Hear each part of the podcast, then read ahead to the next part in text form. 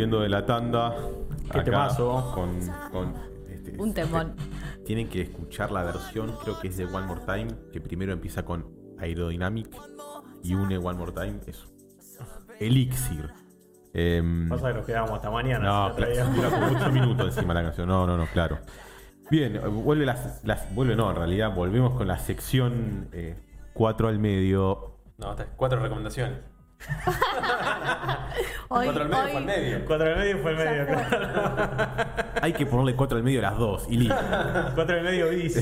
Cuatro al medio y- Eh, bien, eh, bueno, yo por mi lado venía con una bandita barra solista para recomendar, que es Jan Tiersen.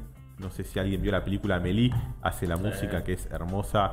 Es, lo recomiendo para ponérselo y salir a caminar por las diagonales de La Plata, eh, para estar tranqui. Son muy lindos temas y hay mucho acordeón. Gran banda sonora la de esa Y película. muy linda la película también. La peli es muy linda y la banda sonora es lo mejor también. Así que bueno, esa es mi recomendación eh, de hoy. Bueno, sigo yo. Yo recomiendo una serie, una serie francesa, ya que hablamos de Francia, una serie que habla de todos estos problemas laborales que se está viviendo en la sociedad francesa desde hace varias décadas. Se llama Recursos Inhumanos. Actúa como actor principal Eric Cantona, Ah, mirá. gloria del fútbol internacional. Eh, y la verdad que es un gran actor, hace un gran papel. Este, él hace de un desempleado de 50 años que tiene que buscar trabajo y bueno, se le presenta una situación para acceder a un trabajo en una empresa. Y la empresa para contratarlo propone hacer un juego de roles, simular un secuestro, una toma de rehenes. Eh, y bueno, ahí todo desencadena en una serie de acontecimientos. Él un poco cambia ese plan.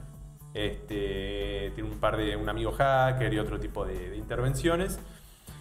Este, bueno, él termina preso. Esto no estoy spoileando, simplemente cuando arranca, él arranca hablando desde la cárcel, así que ya Se sabe. Se puede saber. Claro, es lo primero que van a ver. Así que. Pero bueno, está, está bueno. Son seis capítulos, es cortita, está en Netflix. Este, así que recomendada Recursos Inhumanos. Y lo queremos acantonado. De los pocos futbolistas con conciencia de clase, podemos Crack, decir. crack. De los Y que juega queremos. bien, además. No lo vayas a contradecir en ninguna discusión. ¿eh? Además. Pega una patada te en el pega pecho una a la- patada a la que- platea. Sí, sí. Voy con la mía. Dale. Una peli también francesa. eh, una película en blanco y negro que la traducción es El odio. El original es Le Haine, o como se diga, con H, Le Haine. Eh, está para ver en YouTube.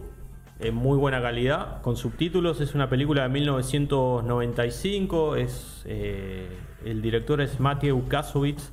Gran película, sí que transcurre en un solo día, es una jornada, con, eh, son tres amigos de protagonistas de los suburbios de París. Saint Denis. No, digo, Saint Denis es. eh, Puede ser, sí, no eh, unos monoblocks Sí, sí, sí, sí. muy, muy, muy reconocibles. ¿sí? Y donde, bueno, más allá de la historia que van transitando ellos, se ve eh, de manera muy gráfica. La película es muy llevadera, muy entretenida, pero es un gran drama donde se ve la vida en estos suburbios, cómo viven los marginados del sistema que hoy hablábamos, los excluidos, la discriminación, la violencia policial eh, en el cotidiano eh, que se vive en esos barrios. Así que es mi recomendación. Se ve bien eh, y gratis por YouTube. Así Muy que bien. ahí va. Gracias por esa Muy- recomendación, muy. Bueno, eh, Un libro, yo traje libro, eh, me encanta, ya saben que me encanta traer libros.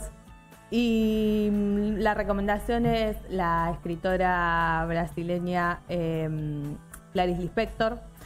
Eh, pronto, ahora el 10 de diciembre, se cumplen 100 años de su nacimiento, eh, así que va a haber muchas actividades en torno a eso.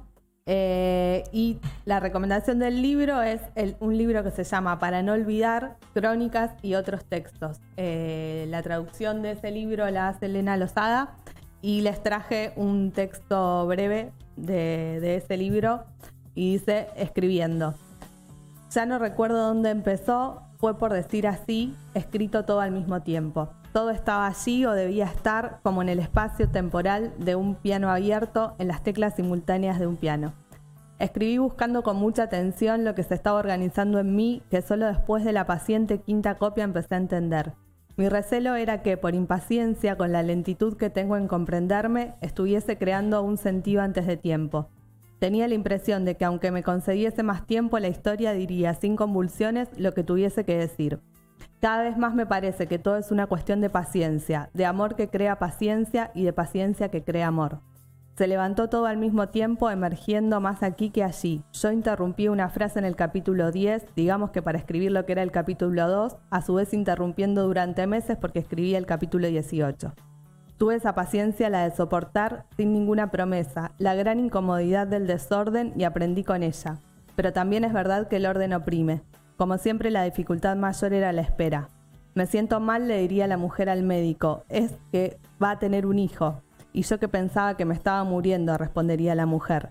El alma deformada creciendo, aumentando de volumen sin ni siquiera saber que aquello es una espera. A veces, solo cuando nace muerto, se sabe que se esperaba. Además de la espera difícil, la paciencia de recomponer paulatinamente una visión que fue instantánea. Y como si eso no fuese bastante, desgraciadamente no sé redactar. No consigo relatar una idea, no sé vestir una idea con palabras. Lo que aflora la superficie ya viene con o a través de palabras o no existe. Al escribirlo de nuevo, la certeza paradójica de lo que crea complicaciones al escribir es tener que usar palabras. Es incómodo. Si yo pudiese escribir dibujando la madera, acariciando la cabeza de un niño o paseando por el campo, nunca habría entrado por el camino de la palabra. Haría lo que tanta gente que no escribe hace, y exactamente con la misma alegría y el mismo tormento de quien escribe, y con las mismas y profundas decepciones inconsolables. No usaría palabras. Esto puede llegar a ser mi solución. Si, si lo fuera, bienvenida. Lindas, lindas palabras. Muy Siempre lindo. trae las palabras justas. Y bueno, Fuerte. la queremos, a Clarice. Leala. bueno, gracias por las recomendaciones, Auge. Em, bueno, nos vemos el jueves que viene con un programa especial sobre el Esperemos, aborto. esperemos que así sea. Sí, Y sí, ojalá. Yo creo y que Venezuela. sí. Y Venezuela. Será mi ya, mini, ya ya estamos planificándolo. Probablemente sea así. A menos que estalle la tercera guerra mundial el fin de semana. Ojalá se dé. No, mentira, mentira, mentira. La Eh, última vez que dijiste que pase algo. Sí, no, digamos no, más no. nada. Vos fijate. sí, Así sí. que no Se murió. Maradona, vos fijate. No digan eso que van a alimentar el mito de que soy piedra. Claro. Bueno, eh, nos estamos viendo, chicos. Hasta la Gracias. próxima. Gracias, Pluma, por todo, gracias gente por todo, por estar ahí del otro lado, eh, haciendo el aguante. Nos vemos la semana que viene.